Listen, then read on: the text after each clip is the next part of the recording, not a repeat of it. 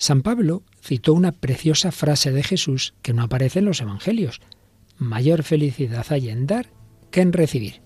Hoy hablamos del amor y generosidad como remedio de la avaricia. ¿Nos acompañas?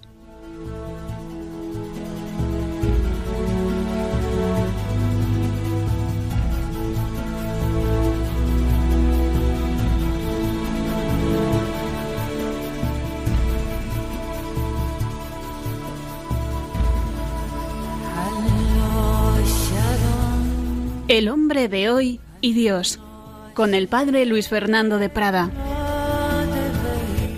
Un cordialísimo saludo, muy querida familia de Radio María. Bienvenidos a esta edición que tiene un número bastante redondo, 325 del hombre de hoy y Dios. Y creo que será el último programa que dedicamos a lo relacionado con este pecado capital de la avaricia, hoy en positivo ¿Cómo vencerla? Pues con la generosidad, con el amor. Eso le vamos a pedir al Señor.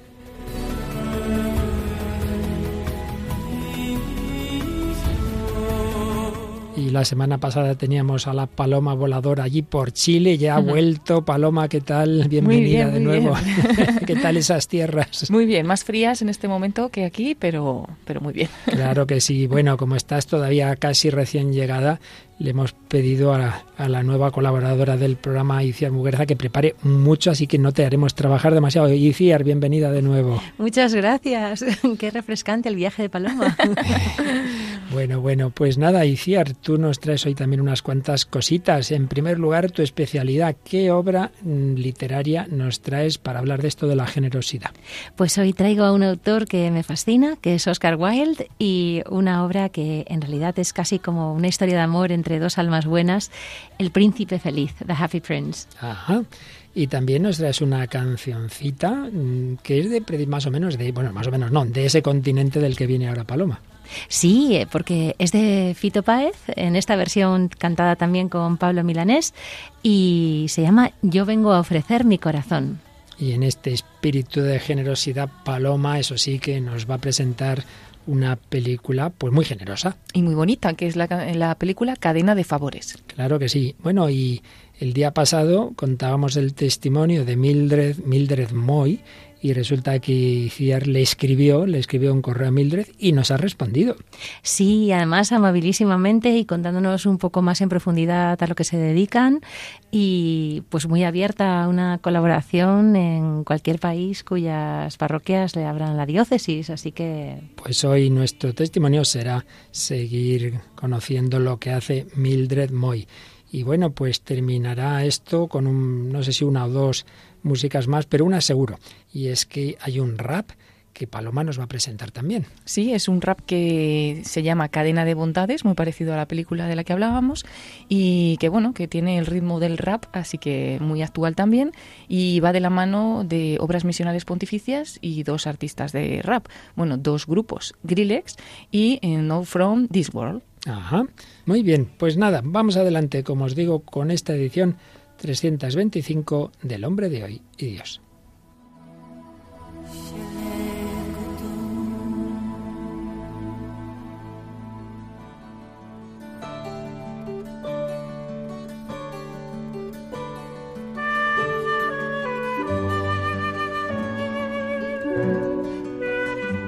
Bien, pues como sabéis, todo este curso estamos hablando de las heridas del corazón. El corazón está herido y Jesucristo sana esas heridas, sus heridas, las heridas de su pasión, las heridas del amor del corazón de Cristo, sanan las heridas de nuestros pecados. Y vamos siguiendo fundamentalmente los pecados capitales. Hemos dedicado con este ya 8 al pecado capital de la avaricia. Siempre empezamos por una descripción en diálogo con la cultura contemporánea, por eso muchas veces traemos aquí a colación autores no siempre católicos porque este es un programa, repito, de diálogo con todos los hombres. Entonces estamos en diálogo especialmente con la psicología. Hemos descrito esta, esta tendencia, pero también hemos ido dejando caer muchas, muchas indicaciones sobre cómo superarlo, tanto de nivel humano, también a veces psicológico, como de nivel divino.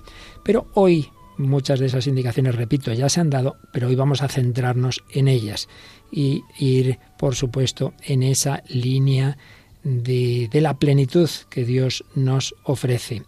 Vamos a ver cómo, como tantas veces hemos repetido, el pecado capital, todo pecado capital, lo que hace es desordenar una tendencia que de por sí es buena.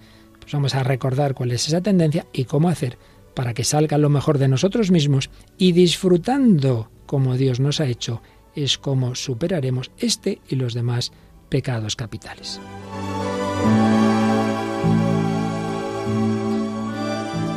Pues recordemos, el ser humano en el plan de Dios eh, encuentra su plenitud en ser amado y amar, en la comunicación. No es bueno que el hombre esté solo. En la amistad. Ya lo veía el gran filósofo Aristóteles, que lo más importante en esta vida es la amistad. Y luego él hablaba también de la contemplación de la sabiduría y intuía ya a Dios también.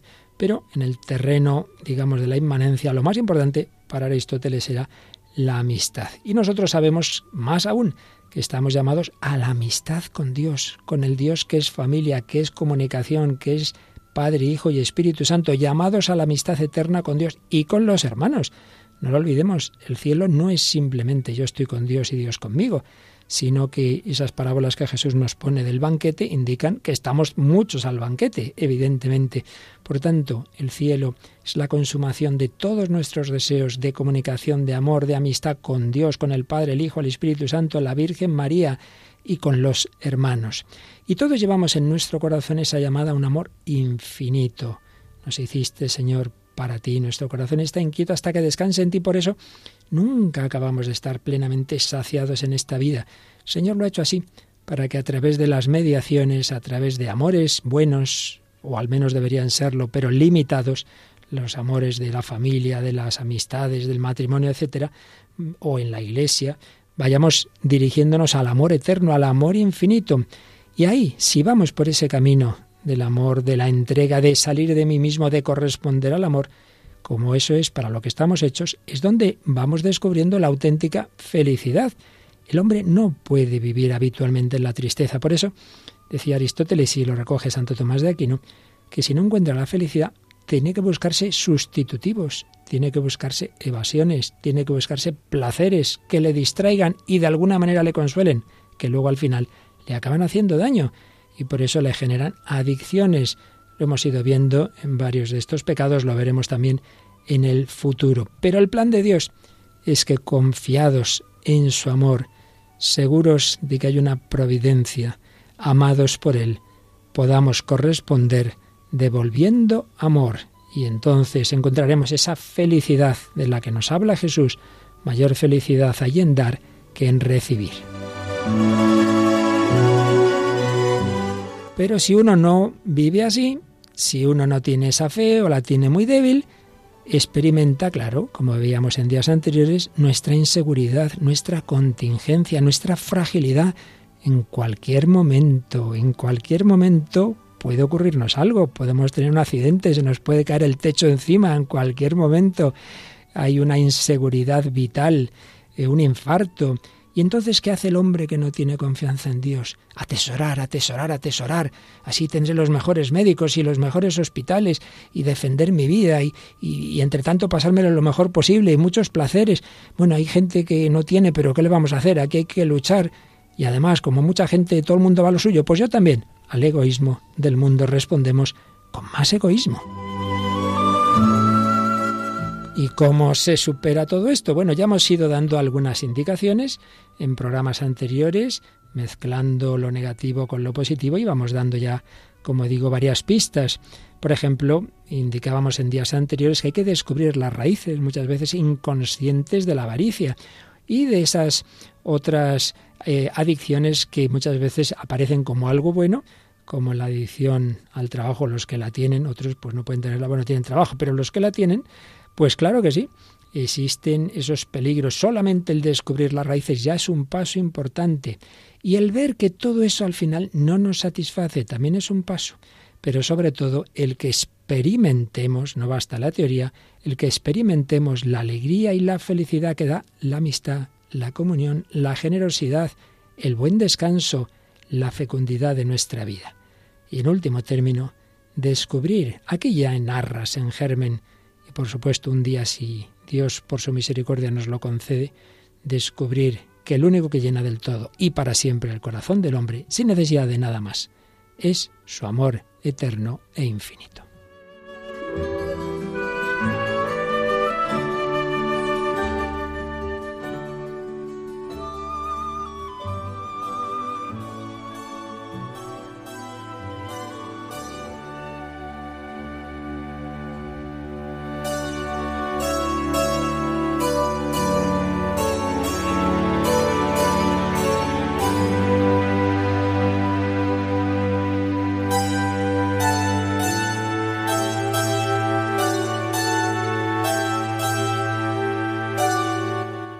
Pues aquí estamos, querida familia de Radio María, en España y en otras naciones hispanas que emitís este programa El hombre y Dios, su edición número 325, ni más ni menos, hablando del amor y la generosidad como auténtica respuesta a ese peligro, a esa tendencia, a ese pecado capital de la ambición, que veíamos que viene a ser un poco como la soberbia, de la codicia, ese querer más y más cosas, y de la avaricia, que es no soltarlas, todo para mí. De todo ello hemos ido hablando en siete programas anteriores y hoy pues queremos culminar este proceso pues más en positivo, aunque repito que ya hemos dado en días anteriores también muchas pistas de cómo superar esta tendencia. Eh, y lo primero, o lo principal, por supuesto, es que descubramos que viviendo en la generosidad, viviendo en el amor, somos mucho más felices que en esos otros caminos y por ahí van a ir todos los puntos que traemos al programa de hoy. Y como hoy tenemos a Iciar Muguerza, que conoce bien el mundo sajón, pues nos traes, Iciar, nos traes una obra de alguien que de primeras puede sonarnos no precisamente muy católico y que sin embargo era de una familia católica y que murió en la Iglesia Católica.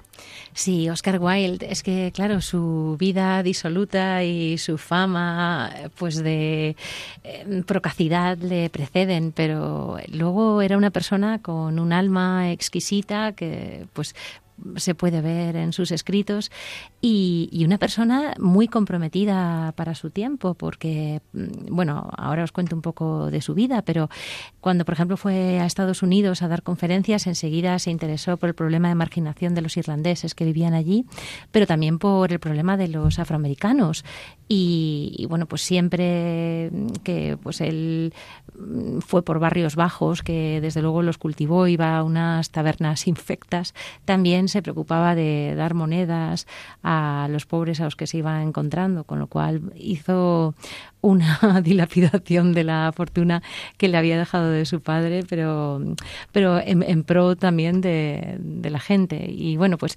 Oscar Wilde eh, muere con el cambio de siglo, porque muere en 1900, pero eh, en sus 46 años de vida, él nació en el 1854, le dio tiempo a convertirse en un hombre muy amado y también muy odiado por la sociedad post-victoriana. Su padre, es curioso, su padre era un otorrinolaringólogo buenísimo, que de hecho además eh, había adquirido tanta fama que había llegado a ser consejero de la reina Victoria y bueno, pues era mm, uno de los títulos nobiliarios irlandeses, tenía la categoría de Sir.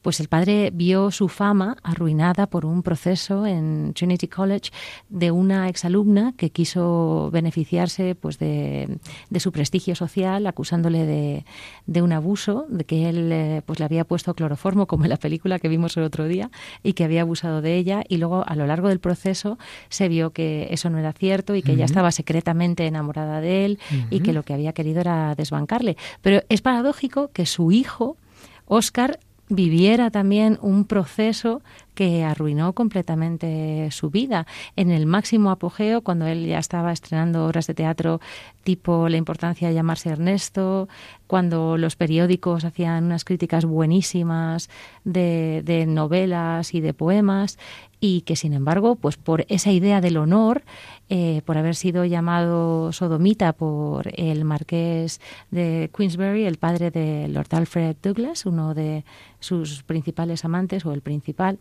pues quiso ir a los tribunales y se enzarzó con una deuda que ya tenía de 6.000 libras en tres procesos terroríficos que dieron con sus huesos en la cárcel de Reading. Y eh, hay un, bueno es que hay, hay, miles de historias sobre esto pero él decía que claro el escribir por ejemplo el poema maravilloso de la balada de la cárcel de Reading a él le había supuesto pues ver ajusticiado a un compañero de cárcel suyo y también pues que, era como escribir sobre un retrete, que uno no podía decir más que si el retrete tenía suficiente papel higiénico, si estaba lo suficientemente limpio, pero que escribir sobre una cárcel era lo más lamentable porque, porque uno tenía que escribir sobre la fealdad. Y él, que era un esteta tremendo, él solo que quería escribir sobre la belleza, sobre pues la Grecia que había conocido después de salir de Oxford, las estatuas maravillosas, eh, frigias y corintias y no quería saber nada de de, ese dolor de, las novelas de Dickens, del realismo de Dickens, que luego se dio cuenta de que era totalmente verdadero. Después se convirtió en una persona eh, muy pro Dickens porque vio que Dickens había reflejado la, miseria de su tiempo como nadie. Y de hecho, el epitafio que hay en su tumba en el Père Lachaise eh, es muy bonito porque dice, se ha quebrado el vaso de la piedad y solo lloran por él los parias, pero no importa porque los parias son los únicos acostumbrados a llorar y sus lágrimas no cuentan. Entonces, que bueno, un hombre de una sensibilidad exquisita. ¿Y por qué decimos que murió en la Iglesia Católica? Claro, es que él, eh, bueno, París para él fue pues el lugar donde conoció a Víctor Hugo, donde conoció a Balzac, a Mallarmé. París era la cuna del dandismo, donde sus chalecos de terciopelo pues no, no eh, resultaban anacrónicos y el lugar donde él tuvo un encuentro muy poderoso con consigo mismo y con su soledad. Él llegó a estar tan endeudado que, por ejemplo, compraba azucenas o girasoles, que eran las flores del decadentismo, y, hablaba con, la pared, con el papel de pared del hotel, y le decía, uno de los dos tiene que marcharse, no cabemos los dos en la habitación.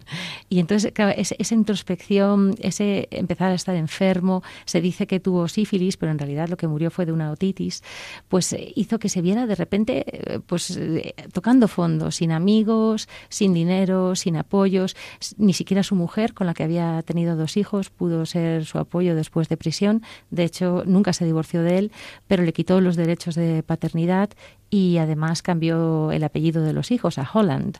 Y, claro, pues él al verse así, pues a quién recurrió? A un sacerdote de la parroquia de St. Joseph's, eh, irlandés como él, en París, y bueno, pues él le acompañó durante los últimos días de su vida y, él murió en la fe católica y murió habiéndose confesado, así que yo tengo la felicidad de que le voy a conocer en el cielo.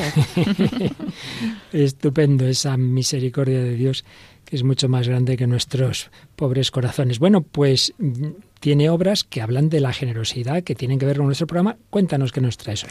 Sí, traigo una cosa preciosa, porque The Happy Prince y otros relatos, El Príncipe Feliz y otros relatos, es un libro que él compone para su segundo hijo, poco después de su nacimiento, Vivian. Tenía dos hijos, Phil y Vivian, y, bueno, pues eh, es un cuentecito, una fábula en la que hay un príncipe en una ciudad que podría ser cualquiera de nuestras ciudades, en una alta columna, dominando todo el panorama, una estatua dorada forrada de láminas de oro eh, cuyos ojos son dos brillantes zafiros y que tiene una espada y en la empuñadura de la espada pues brilla un rubí purpúreo y bueno pues eh, van pasando por ahí por ejemplo eh, los regidores que hay, él critica el utilitarismo ¿no? y dice uno es tan bonito como una veleta pero claro dice a ver si me van a tachar de idealista luego dice pero no tan práctico entonces pues mucha gente por ejemplo se siente identificada ¿no? con el príncipe feliz hay un pobre señor que vive en el infortunio y dice, me alegro de que al menos el príncipe sonría, hay una estatua que es más feliz que yo, que soy un ser humano y tal. Y, bueno, pues eh, los niños, por ejemplo, pasan con un profesor de matemáticas y el profesor pues les dice, ¿qué os parece la estatua? Y los niños responden, parece un ángel. Y el profesor ahí metido también dentro de su mentalidad científica, ¿y dónde habéis visto vosotros a un ángel? Y dice los niños en nuestros sueños. Y le parece reprobatorio completamente que los niños sueñen. Entonces, bueno, pues a, través de ese personaje va describiendo un poco el ambiente que hay en la ciudad. Y, hay una golondrina que ha venido desde Egipto, donde se enamoró de un junco, pero como el junco estaba vacío y era totalmente hueco, pues el junco no correspondió a su amor y además dice que el junco coqueteaba con la brisa, entonces que, era un, volátil. Y, entonces pues la, la, golondrina entabla amistad con, con el príncipe feliz. Y el príncipe pues se queja de que una vez que está allí ya erigido sobre, sobre el panorama, pues se da cuenta de que hay mucha miseria en el mundo, que él era un prohombre feliz y ahora ve pues el dolor, la pobreza y pues le pide a la golondrina que, que le saque pues primero de todo eh, el rubí de la empuñadura de, la espada para dárselo a un niño que está febril, que pide naranjada y la madre, que es una costurera, que se queda dormida encima de la costura porque ya tiene las manos completamente rotas, pues eh, no tiene para pagar esas naranjas. Y entonces la golondrina como ya han hablado muy buena amistad, arranca eh, pues este rubí precioso y se lo va a dejar a la costurera encima de la labor que está haciendo. Y entonces pues al día siguiente pues pueden comprar naranjas, que además es curioso porque mm, las manos de esta costurera son como proféticas, porque Oscar Wilde en, en, Reading, en la cárcel, una de sus tareas de trabajos forzados era tener que deshacer sogas y ahí pues con la estopa se deshizo las manos y ya casi no pudo volver a escribir desde entonces. Y luego, claro, hay otros personajes que están en palacio que dicen, ojalá tenga mi traje preparado para el próximo baile, pero no creo que pueda hacerlo porque estas costureras que son tan flojas nunca acaban el trabajo a tiempo. Y luego pues el príncipe sigue pidiéndole a la golondrina que le saque un zafiro y esta vez es para un joven escritor que se queda con los dedos totalmente congelados porque no tiene para pagar leña y que no puede eh, acabar a tiempo su obra y compensar el adelanto que le ha dado el editor y luego pues así sigue la historia, ¿no? Otro eh, de los zafiros es para una niña que está sin zapatos en mitad de la nieve vendiendo cerillas y, claro, pues cuando ya la golondrina ve que el príncipe pues se ha quedado ciego, entonces ella pues le dice que nunca le va a abandonar, que ella quiere quedarse con él y, y bueno, pues que ella volver a Egipto no es posible porque sus hermanas han migrado, pero que le puede contar un poco cómo es Egipto y hacerle soñar. Y esa golondrina pues va a morir a sus pies. Y cuando pues ya muere, pues eh, claro, el príncipe además, antes que estaba recubierto de láminas de oro, la, la golondrina ha ido cogiendo lámina a lámina y la ha ido repartiendo entre los más míseros de la ciudad pues se queda convertido en una estatua gris, en una estatua plomiza, fea, y cuando pues pasan el alcalde y pasan los próceres, pues la miran y dicen, esta estatua ha perdido su lustre, ha perdido su fulgor, vamos a derribarla y vamos a poner la estatua de uno de nosotros, en cambio. Y bueno, pues cogen y la derriten para conseguir el plomo eh, que hay, eh, revistiéndola, y se dan cuenta de que hay una cosa que no pueden derretir, que es el corazón de la estatua. Y, claro, pues se arrojan el corazón junto con el cadáver de la pobre golondrina a un basurero y entonces eh, se escucha pues la voz del Padre Dios, que es así como cierra el cuento, con lo cual es que Oscar Wilde se lo transmitía a sus hijos la idea de Dios. Y entonces el Padre Dios dice, a ver Ángel, me tienes que conseguir las dos cosas más hermosas que encuentres en esta ciudad. Entonces el ángel se pone a mirar por las esquinas y se da cuenta de que lo que más brilla y lo más hermoso está en un basurero y es el cadáver de la golondrina que entregó su vida por el príncipe feliz y el corazón de plomo que no logró fundirse nunca. Y bueno, es un cuento. Yo os animo a que lo leáis porque es cortito y es preciosísimo. Y está en internet. ¿Nos lees alguna de las escenas? Sí, por ejemplo, eh, mm, hay una muy bonita eh, que, claro, no sé, a mí me gusta mucho cuando ya pues las lágrimas están empapando a la golondrina. Dice, los cortesanos me decían el príncipe feliz. Y de verdad era feliz si es que el placer es lo mismo que la dicha. Viví así y así morí. Y ahora que estoy muerto, me han puesto aquí arriba, tan alto, que puedo ver toda la fealdad y toda la miseria de mi ciudad. Y aunque ahora mi corazón es de plomo, lo único que hago es llorar. Entonces le pide a la golondrina que se vaya a, a volar y tal. Y cuando ya pues, le ha arrancado los dos zafiros, la golondrina le dice, Ahora que estás ciego, voy a quedarme a tu lado para siempre. No, golondrinita, dijo el pobre príncipe, ahora tienes que irte a Egipto.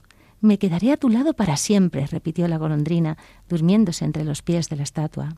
Al otro día ella se posó en el hombro del príncipe para contarle las cosas que había visto en los extraños países que visitaba durante sus migraciones.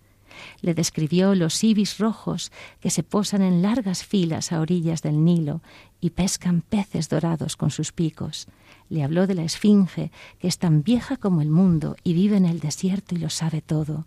Le contó de los mercaderes que caminan lentamente al lado de sus camellos y llevan en sus manos rosarios de ámbar. Le contó del rey de las montañas de la luna, que es negro como el ébano y que adora un gran cristal, le refirió acerca de la gran serpiente verde que duerme en una palmera y veinte sacerdotes la alimentan con pasteles de miel, y le contó también de los pigmeos que navegan sobre un gran lago en anchas hojas lisas y que siempre están en guerra con las mariposas.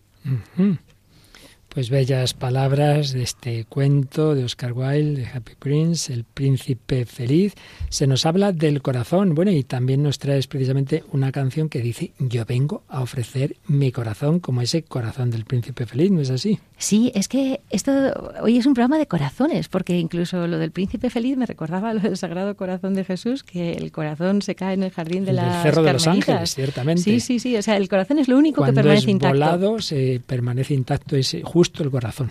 Pues lo único que parece sobrevivirnos es el corazón, porque esta canción de Fito Páez también es una canción triste en el fondo, fue compuesta antes del asesinato de la tía y la abuela del propio Fito Páez que bueno, pues fue un asesinato a manos de un ex compañero de colegio de Fito Y, de otro amigo de ellos y, bueno, pues que además también acabó con la vida de la empleada del hogar que estaba embarazada. Y entonces pues cuando él se enteró, Fito Páez pues estaba en Río de Janeiro y dice que es que destrozó la habitación del hotel y que se juró a sí mismo que no iba a volver a cantar una canción tan idealista y tan pues eh, cargada de, de amor por la humanidad porque pues pues, su vida se había quebrado ya para siempre y él ya pues no se sentía capaz de cantarla. Y entonces vino un amigo suyo eh, el indio Solari, que también es otro personaje muy conocido en Argentina, y le animó a volver a cantar el tema diciéndole que el valor de la palabra es un valor intrínseco y que, que, nada puede pisotear lo escrito, ni siquiera un crimen. Y, entonces le puso de ejemplo pues las supernovas que en una milésima de segundo devoran a otras estrellas y sin embargo bueno pues todo está en equilibrio en el universo. Pues fíjate esto creo que también tiene mucha aplicación porque cuántas veces que comentábamos al principio, ¿no? Cuando vemos el, que a uno, uno hace el bien y muchas veces le pagan mal, pues los hijos a los padres, los alumnos a los profesores, los feligreses al sacerdote, muchas veces la tentación de decir se acabó, se acabó, todo el mundo va a lo suyo, yo también no vuelvo ya a dar mi corazón, que me lo hacen más, que me lo hacen pupa, me hacen mucho daño, no quiero que querer a nadie más, también pasa, ¿verdad? Eso es cuando uno no es correspondido en el amor, no me vuelvo a enamorar, pues no señor, esta canción nos dice, yo vengo a ofrecer mi corazón, una versión live, escucharemos por los aplausos del público, de Fito Páez, al que acompaña en este caso Pablo Milanes. ¿Quién dijo que todo está perdido? Yo vengo a ofrecer mi corazón. Tanta sangre que se llevó el río. Yo vengo a ofrecer mi corazón no será tan fácil, ya sé qué pasa, no será tan simple como pensaba, como abrir el pecho y sacar el alma, una cuchillada del amor. De los pobres siempre abierta.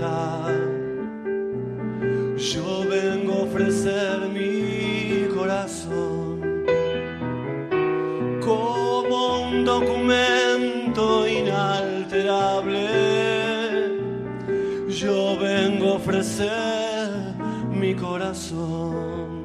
y uniré las puntas de mis mulazos y miré tranquilo, me iré despacio y te daré todo y me darás algo, algo que me alivie un poco más cuando no haya nadie cerca lejos. Yo vengo a ofrecer mi corazón. Cuando los satélites no alcancen, yo vengo a ofrecer mi corazón. Hablo de países y de esperanzas. Hablo por la vida, hablo por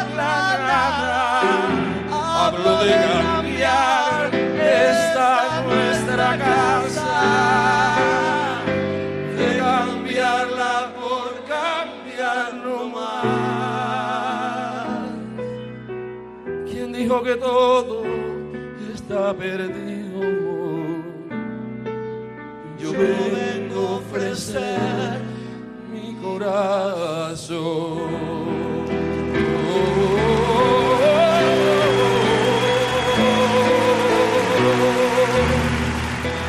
Pues aquí estamos en Radio María, en el hombre de y Dios, hablando de la generosidad. Yo vengo a ofrecer mi corazón. No, no, no, no hay que echarse atrás, a que recibamos heridas, aunque tantas veces encontremos la incomprensión. Dios se nos da, el corazón de Cristo está herido, no hay que cansarse de amar, hay que pedirle fuerza para una y otra vez ofrecer, ofrecer la vida, ofrecer los bienes, por supuesto, ofrecer el tiempo, ofrecer la comprensión. Bueno, pues aquí están ofreciendo su tiempo Paloma Niño e Iciar Muguerza y Paloma. Eh, también hay una película preciosa donde un niño quiere ofrecer mucho. No vamos, evidentemente, a desentrañarla para quien no la haya visto, pero sí nos dices dos palabras sobre cadena de favores. Sí, pues es una película estadounidense del año 2000, dirigida por Mimi Líder, y realmente la historia está basada en la novela homónima eh, de Catherine Ryan. Y el resumen un poquito es eh, eso, justo un niño que tiene que hacer un trabajo para, para su clase e imagina un curioso sistema para mejorar el mundo, hacer favores unos a otros desinteresadamente él empieza con esa, con esa cadena de favores y para sorpresa de todos esa propuesta generosa causa furor entre la gente. Así es, bueno, y la película prácticamente empieza con una escena en la que en un momento que hay una intervención de la policía, un coche de la policía, pues al salir corriendo, o el coche, mejor dicho, del, del, del, forajido, deja destrozado el coche de uno que pasa por allí y entonces se escucha esta casi primera escena en la película. ¿Tiene problemas con su coche? Una observación muy aguda. Yo puedo ayudarle.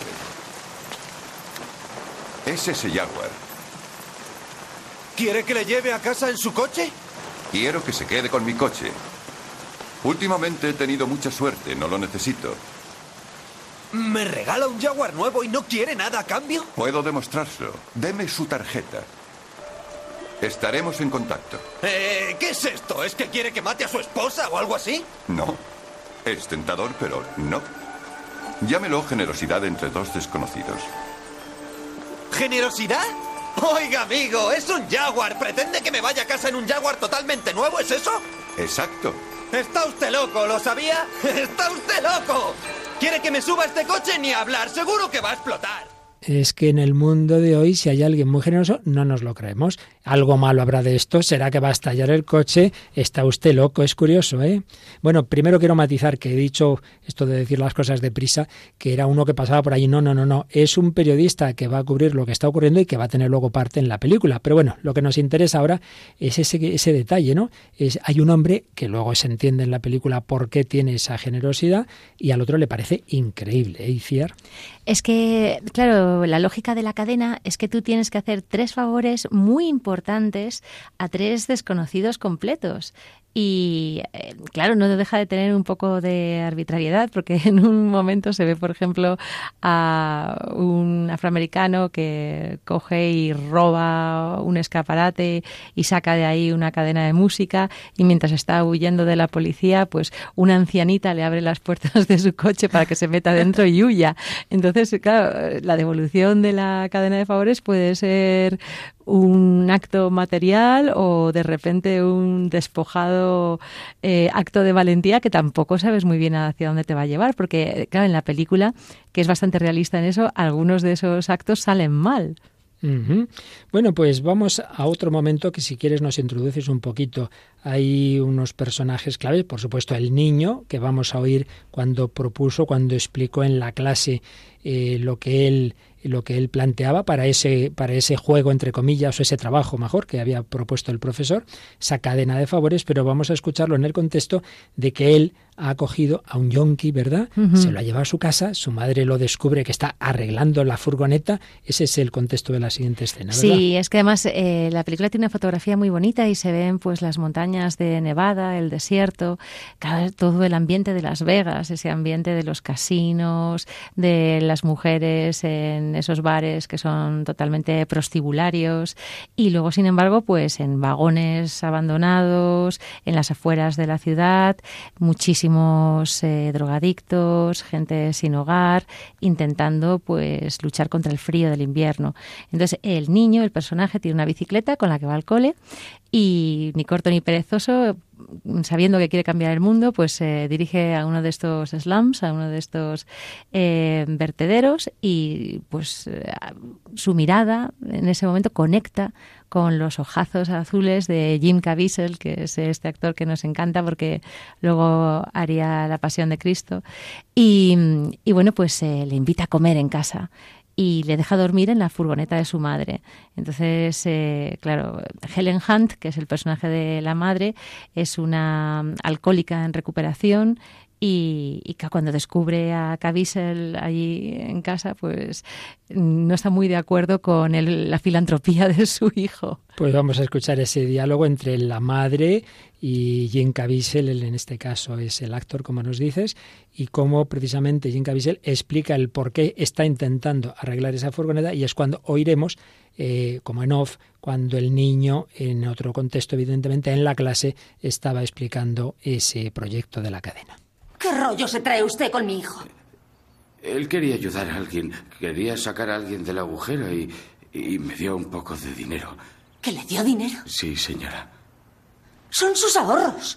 Eh, eh, compré ropa y zapatos y he conseguido el trabajo. ¿Y cree que lo conservará? Me da la impresión de que tiene usted un problema. Lo superaré. Y va a superarlo así, de repente. Nunca ha estado en las calles. Mi madre casi lo consigue. Nadie sabe lo que es eso hasta que duermes en un basurero. Cuando te subes por primera vez a uno y te tapas con unos simples periódicos, es cuando comprendes que has destrozado tu vida. Si aparece alguien como su hijo y me ayuda a salir del agujero, lo acepto. Aunque sea un niño, lo acepto. Si vuelvo si vuelvo a caer en la droga, me moriré. Oiga, le agradezco que intente usted devolverle el favor a no Trevor. Está permitido devolverlo. Entonces, ¿qué está haciendo? Seguir la cadena. ¿Qué es eso de seguir la cadena? Este soy yo. Este soy yo. Y estas son tres personas. A las que voy a ayudar. Pero tiene que ser algo importante. Algo que no puedan hacer por sí mismos. Así que yo lo haré por ellos. Y ellos harán lo mismo por otras tres personas más. Ya son nueve. Y si ayudo a tres más... Ya son 27. Eh, no se me dan muy bien los números, pero la cantidad aumenta muy rápidamente. ¿Comprende? Santa Teresa, Santa Ana, Santa Susana, Santa Cecilia, Santa Copilia, Santa Domenica, Mary. Estamos escuchando la última canción de la película, Calling All Angels, llamando a todos los ángeles, que empieza con una letanía. Santa María, Santa Teresa, Santa Ana, Santa Susana, va diciendo diversos santos. No vamos a explicar el por qué, porque sería pues desentrañar al final de la película, pero es una canción preciosa que nos habla de esa llamada a los ángeles, a los santos. Y hay ángeles en este mundo. Y eso es lo que proponía esta película, lo que quiso hacer este niño, iniciando esa cadena de favores. ¿Por qué no lo hacemos nosotros? Nosotros tenemos motivos mucho más fuertes que una película. Jesucristo nos ha enseñado a romper la cadena del odio. Respondió al mal con el bien. Padre, perdónalos, porque no saben lo que hacen. ¿Por qué no tú y yo respondemos también así?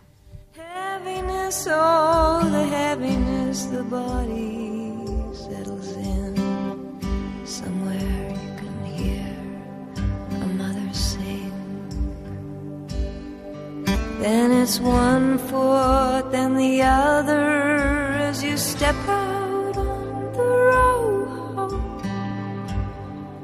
Step out on the road. How much weight? How much? Then it's how long and how far and how many times. Oh,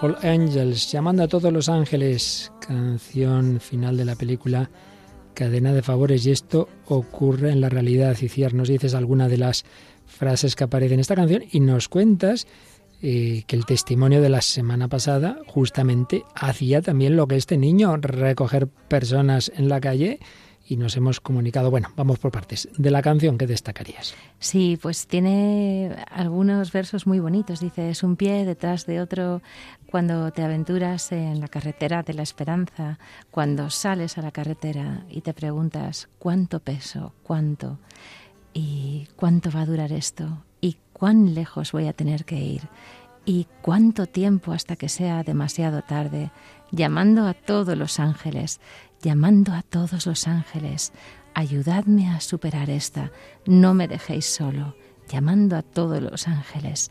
Lo estamos intentando y estamos esperando, pero no sabemos cómo hacerlo. Walk me through this one. Don't leave me alone.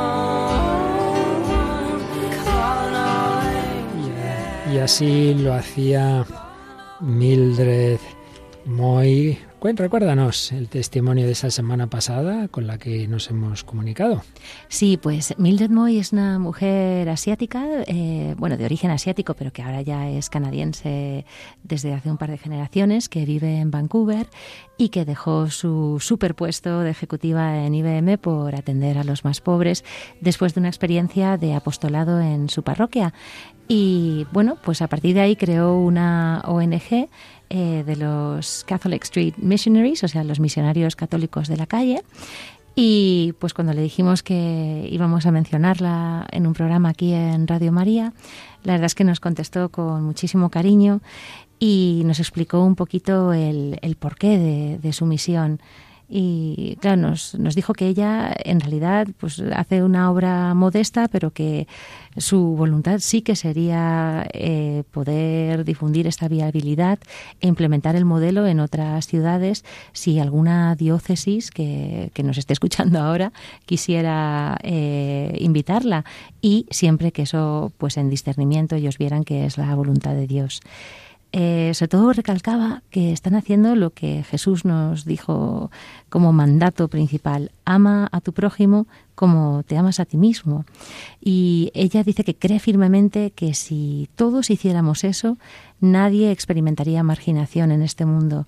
Todos obtendrían la ayuda y el apoyo que necesitan.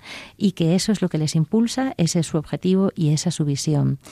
Y luego nos hacía una reflexión personal diciendo que a menudo ella creía y pensaba que si hubiera crecido en el mismo entorno que tanta gente que ve en la calle y hubiese experimentado en carne propia lo que ellos mismos experimentan, pues hubiera acabado igual o peor porque se dio cuenta de que muchas de las mujeres prostituidas habían sido abusadas sexualmente de jóvenes o incluso de niñas y que habían caído en las redes de los proxenetas y habían acabado en la prostitución o adictas a las drogas porque en realidad lo que buscaban era amor y aceptación, pero que lo estaban buscando en el lugar equivocado.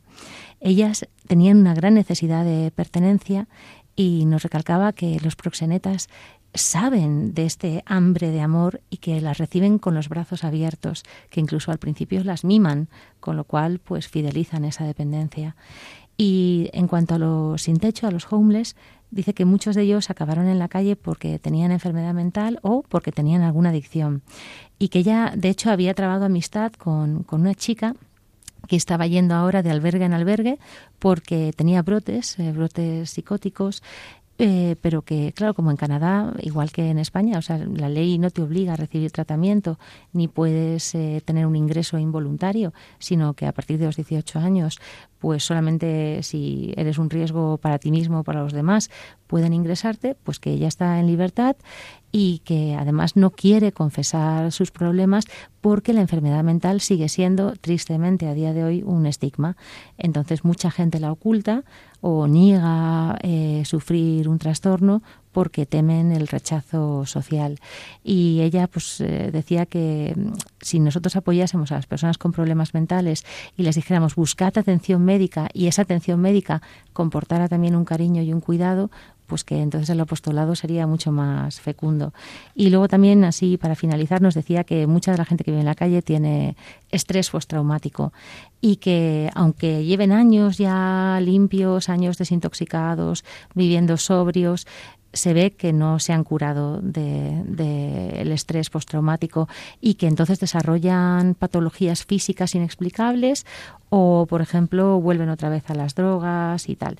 Y bueno, ella nos decía que ojalá algún día pueda montar una comunidad así de corte religioso donde la gente pueda vivir una vida pseudomonástica, eh, pues prostitutas, drogadictos y demás, rezando y alabando a Dios y dando gracias por su curación. Pues sin duda que sí, porque de hecho cosas semejantes ya existen, como el arca, la comunidad del arca, como la comunidad del cenáculo y otras experiencias, porque el Señor evidentemente a todos nos quiere dar ese amor. Bueno, yo creo que lo que te ha contestado en ese correo, lo que nos ha contestado, confirma todo lo que hemos estado diciendo en estos programas.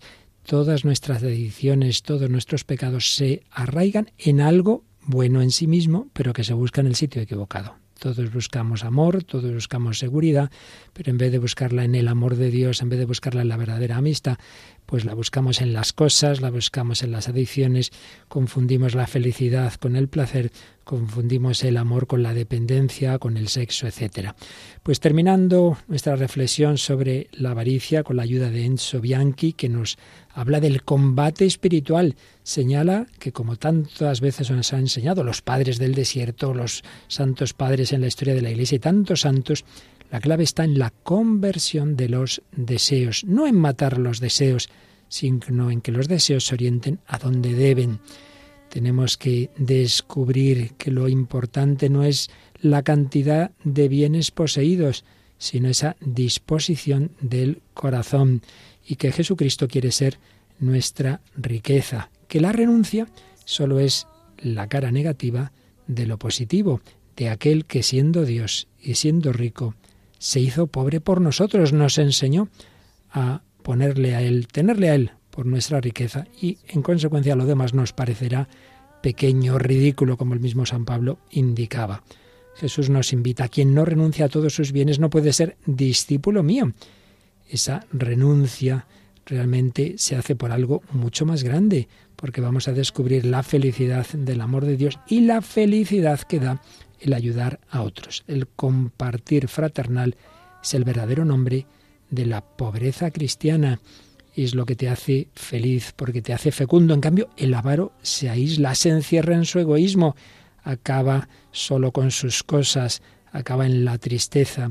San Pablo dice que la avaricia es una idolatría, porque cambiamos a Dios y a los amigos por las cosas materiales, en el acumular, en el poner nuestro corazón en los bienes, donde está tu tesoro, allí está también tu corazón, nos dice Jesús, y así aparta el corazón del verdadero espacio del amor, el encuentro y la comunión con Dios y con los hermanos. Pues le pedimos al Señor, le pedimos a la Virgen María que nos ayude a poner nuestro corazón en ese amor, en esa comunión. Y eso es lo que nuestros amigos, y por cierto, entre ellos voluntarios de Radio María y, un joven que también hemos entrevistado aquí, Griles, Paloma, es lo que llevan a un rap que nos comentas un poquito. Sí, ese es el RAP Cadena de Bondades, que es una propuesta de obras misionales pontificias, precisamente como un rap misionero. Lo realizan estos dos grupos, Grilles, que canta en solitario, y Not From This World, formado por otros cuatro raperos, que, que, bueno, han cantado esta canción y no solamente es cantada, sino que han hecho un videoclip muy al hilo de la película también de Cadena de Favores, que empieza con un muchacho que también hace un, un donativo a un mendigo, y a partir de ahí se comienza también una cadena de favores. Uno de esos, uno de esos raperos de ese grupo es voluntario de Radio María, es Josué Villalón. Josué Villalón. Del programa Perseguidos pero no olvidados, ¿verdad? Sí. Pues terminamos nuestro programa y nuestro recorrido por la generosidad frente a la avaricia escuchando Cadena de Bondades.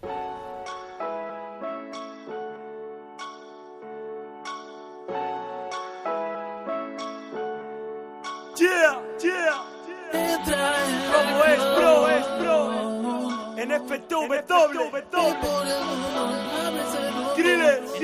cadena de bondad. Sin miedo ni arrepentimiento, esto vale la pena. Transformando nuestras vidas como gusanos de seda. Llamados a ser luz en mitad de las tinieblas. La sal que da sabor, dando amor, siento alegría plena. Esta felicidad es de todos, para todos los días. Un mismo amor, un mismo Dios en mi melodía. Él nos une y ya el dolor no queda impune. Cuando das, tienes más, al odio eres inmune. Entra en acción, empieza, no pares. Tienes un don, demuestra lo que vales. Ve por el mundo, sabes el rumbo. Únete a la cadena de bondades. Entra empieza, no pares. Tienes un don, demuestra lo que vales. Ve por el mundo, sabes el rumbo. Únete a la cadena de bondades. Para dar, no para quedarme conmigo y aportar a las personas que no encuentran ya su sitio. Aportando luz dentro del mundo en este movimiento, donde muchos se preguntan cuándo tú estarás con ellos. El amor es lo importante, lo demás es pasajero. El amor es lo primero, lo demás que espere luego.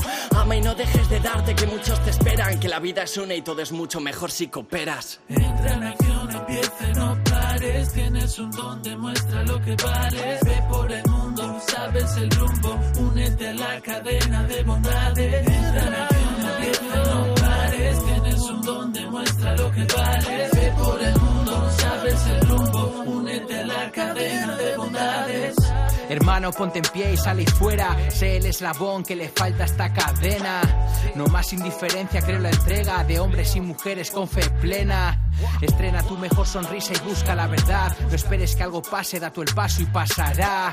Hace falta luz, mirando la cruz, da la vida ese candil entre la multitud. Acción, no pares. Tienes un don, demuestra lo que vales. Ve por el mundo, sabes el rumbo. Únete a la cadena de bondades. Entra en empieza, no pares. Tienes un don, demuestra lo que vales. Ve por el mundo, sabes el rumbo. Únete a la cadena de bondades. Entra en acción.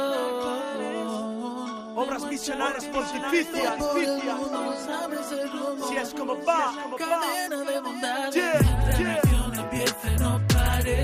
Un don, demuestra lo que. Ve por el mundo, sabes el rumbo. Únete a la cadena de bondades. Únete a la cadena de bondades, así nos proponen obras misionales pontificias. Claro que sí, extender el amor de Dios por el mundo entero. Nuestra riqueza es ese amor del corazón de Cristo que quiere cambiar nuestros corazones, nuestros corazones heridos, nuestros corazones metalizados, nuestros corazones egoístas, avaros, codiciosos. Pues la mejor codicia, hombre, llenarse de ese amor de Dios y repartirlo y serás mucho más feliz, lo seremos y así lo seremos en este tiempo y siempre. Lo hemos visto en ese cuento de Oscar Wilde, de Happy Prince, lo hemos visto en Yo vengo a ofrecer mi corazón, en Cadena de Favores, en el testimonio de Mildred Moy y finalmente en este rap de Cadena de bondades. Bueno, pues una cadena de bondades de nuestras colaboradoras. Iciar Muguerza, muchísimas gracias. Te esperamos a la vuelta de verano, porque ahora vamos a tener un poquito de descanso, que hay que rezar, hay que irse también a hacer ejercicios espirituales, hay que hacer peregrinaciones. Así que, queridos oyentes, los las próximas semanas vamos a repasar programas sobre el hombre y Jesucristo. ¿Quién es Jesucristo? Programas que hicimos hace unos años muy importantes sobre el conocimiento de aquel verdadero hombre que es Dios, Dios y hombre verdadero, Jesucristo. Pues las próximas semanas repasaremos hasta que a la vuelta podamos seguir con otro pecado capital. Ya veremos cuál. Así que os esperamos, ¿eh? Y a ti también. y a los pecados. y a los pecados para superarlos, claro. bueno, Paloma Niño, y ahora llega otro programa de música muy devota, ¿verdad que sí? Sí, música de Dios con el padre Eusebio Quintano. Muy bien, pues recuerda que pueden nuestros oyentes para la vuelta también sugerirnos temas, comentarios de cualquier aspecto. Sí, lo pueden hacer de dos formas, a través del correo electrónico el hombre de hoy y dios arroba radiomaria.es o buscando nuestra página de Facebook por el, por el mismo nombre, el hombre de hoy y dios. Ahí nos podéis seguir y hacer los comentarios que queráis. Y os recordamos también que todos los 325 programas del hombre de hoy y dios los tenéis en el podcast, también recopilados por temas en distintos discos, así que podéis aprovechar este tiempo para repasarlos, pero de todas os pondremos algunos las próximas semanas sobre Jesucristo, el hombre que nos ha enseñado a ser hombres porque es el Dios hecho hombre. Que los bendiga su corazón divino, su corazón humano herido, pero que no deja de amarnos, nos acoja a todos. Con su bendición hasta que Dios quiera.